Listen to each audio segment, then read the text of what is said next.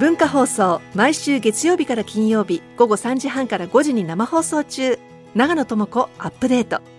有識者を迎えニュースを読み解くコーナー。ニュースアップデートをポッドキャストで配信中。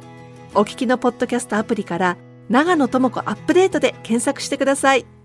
大竹紳士交友録月曜日のこの時間は作家の古谷恒平さんとお送りしますよろしくお願いしますはい、よろしくお願いします。はいい、や、なかなか最近も、お正解も揺れておりますけれども。はいはい。あのでも先般久しぶりにいいニュースがございましてですね。何でしょう？日本のお月着陸、まあ無人ですけど、はいはいはいはいスリムがはい着陸したと。そう。これはやっぱり世界で5番目ということはまあともかくとしても、あのまあ目標的にはまあ狙ったピンポイントにまあきちんとこう狙いを定めたところにやれるかどうかとはい。いうのが一番の目的で、まあこれはちょっと政府はもうちょっと立たないとわからないということなんですけれども、まあなぜにこの狙ったところにえー着陸するのがいいかっていうと、やっぱり月には非常に広大な資源がねはい。眠っておりますでしょう。だから一番多いのはまあ例えば鉄ですとか、レアメタルですとか、あとなんだ、アルミニウムですね。こういう、まあ、やっぱり地球上ではこういろんなこの領土紛争とかでなかなかこう取り合いになるけれども、まあ一応月は誰の ものでもありませんからね。はいまあこういうところが将来にわたって、えーまあピンポイントでそこにあるから、そこの横に着陸すれば資源採取はできますから、まあこういう技術の実証と。酸素のないところでええ降りるのってすごい難しいんだって。ああ、そうらしいですね。うんまあ、大気もないですからね。うんえーだから、うんまあ、ただ、うん。あのー月には、まあ、いわゆる地下にこの酸素的なものとかがはい。あるらしいので、うん。まあ、その何かこう施設を作って、まあ、そこでこのいわゆる受給ができるとするなのであれば、ん。まあ、月面基地っていうのは、ん。あー夢ではないかなと思いますね。うん。あと、でも、どうね、本当に月で生活するようになったりするのかしら？あのーまあ、一応片道3日ぐらいですからね。うん。あの人類が片道3日。あの友人で行こうとすると、アポロ計画が大体3日ぐらいなんですよ。はい。だからまあ、作業をして帰ってきて、まあ、1週間ですから、行けなくはないんじゃないですか。ただ、まあ、宇宙放射線がありますからね。大気がないから、直に太陽の放射線が来るので、まあ、そこをどう防ぎますかと。そうだよね。いう問題の方が多分大きいというのと、あと重力がほとんどまあ軽いのではい、地球に帰ってきた時にまあ骨が脆くなったりするっていうことをどう解決するのかなというのは、まあちょっと SF チックな話ですけど、そうだね。いあの月で生活とか旅行とかしたいですか、大竹さんは？ああの、できれば地球の中で。そうですよね。うんいやまあそうですねに日本じゃなくてもいいけど。あはいはい。僕もあの、ガンダムのニュータイプとかじゃないんで、やっぱり重力に縛られてきていきたいなと 思いますもん。いやもう重力から解き放されたら、あの人類新しい進化をすると富野由悠季さんがこうガンダムで書いたわけですけど、いや僕そこまで言ってないんで、もう重力でいいですもん。重力でグラビティで、もうグラビティでいいですもんね。重力ありがとう。ありがとう。ありがとうね。はい。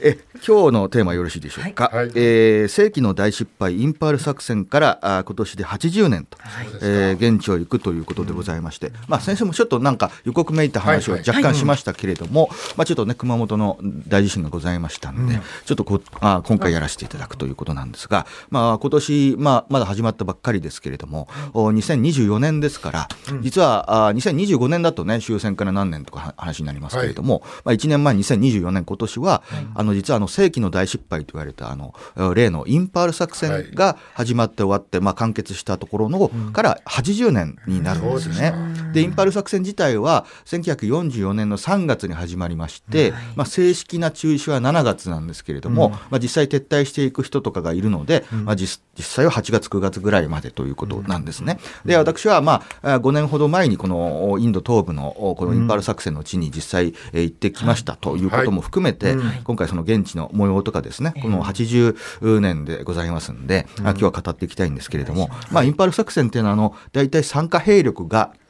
えー10万人というふうに言われております。はい。日本の3個師団を使ってえー10万人です。まあ、そこにですね、インドのお国民軍の兵士とかもいるんですけれども、まあ、基本的にそのぐらい。で、実際に無事に帰ってこれたのというか、まあ、現地で餓死したり、戦闘中に亡くなったりっていうのが大体3万人ぐらいというふうに言われていて、まあ、ほ本当にあの作戦目標は何一つ到達でできずにですね、えーまあ、世紀の大失敗と、例えば昔のちょっと前のね、東京オリンピックとか、まあ、例えばそうだな、こう万博とかもね、このインパール作戦っていうのはもう結構無謀行の無策の大失敗の代名詞になってるじゃないですか。何々インパールとかね、これは令和のインパールじゃないかみたいな。で、私は思うんですけれども、やっぱり僕はジャーナリストじゃないんですけれども、あの現地に行かずして、えーやっぱりわからないことってたくさんあるので、はい。あ例えば世の中でも韓国行ったことないけど韓国経済崩壊とかいう人って僕は基本的に信用しないので、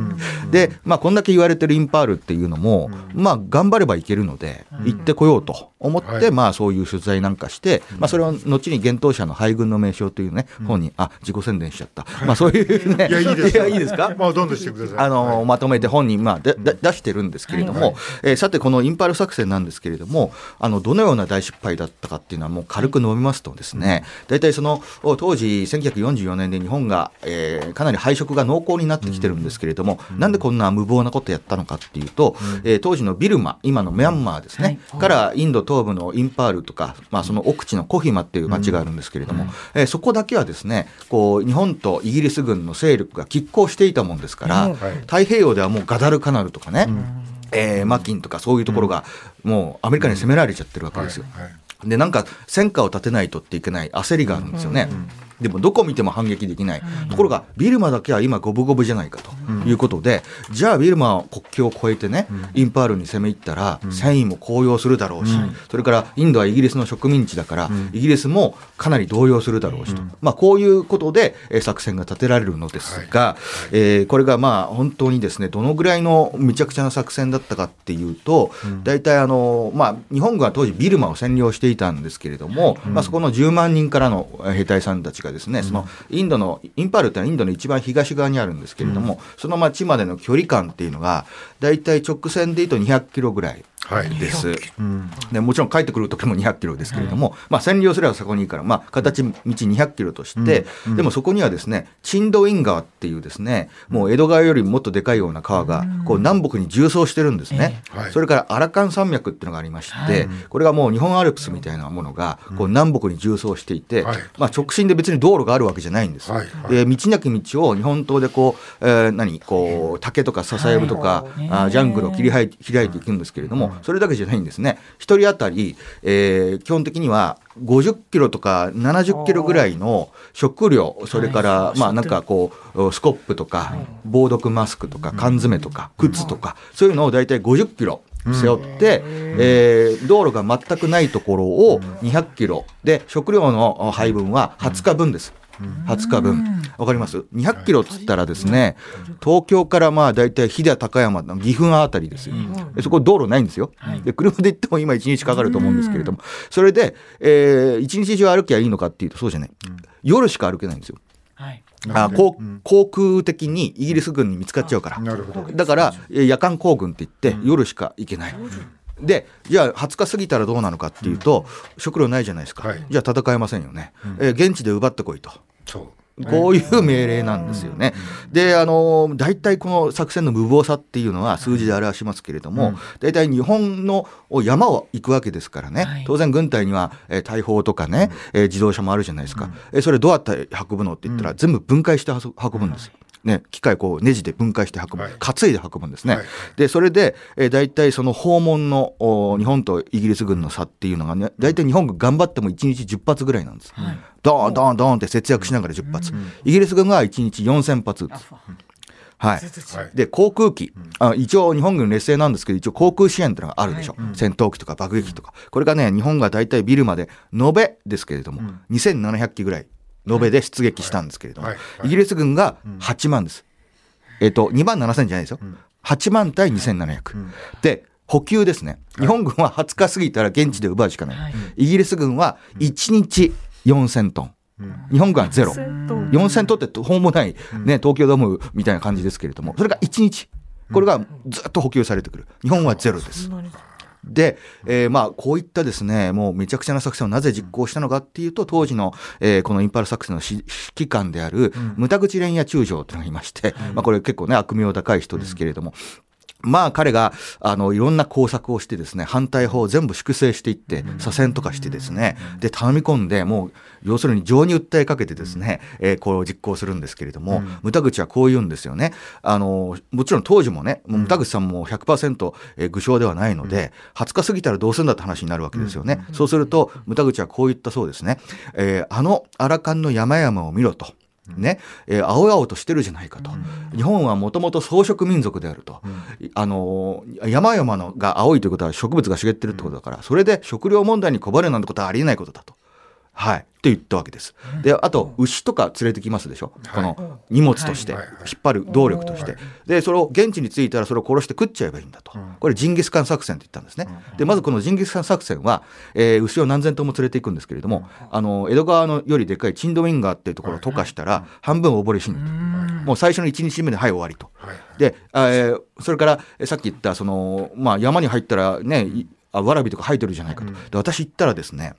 インパールに行ったら本当にね80年75年ですけど当時は。そのぐらい経ってもですねあのなんか高速道路とかあると思うじゃないですか、うん、何にもないです。で道も舗装されてないんです。うん、でインパールには空港あるんだけれども、うん、その奥地にはねこう要するにタタとかのトラックとかバスとか、うん、えー、SUV で行くしかないんですけれども、はいそれももう何も標識もガードレールもない、で鉱山都市になってて、うん、えー、私が行ったのは7月なんですけれども、うん、本当にブルブル寒い。それで山はね青いって言うじゃないですか、うん、よくね昔から、えーと、日本の山っていうのは青い山脈なんて言いますけれども、はい、実際これは嘘です。現地に行ったらね真っ黒。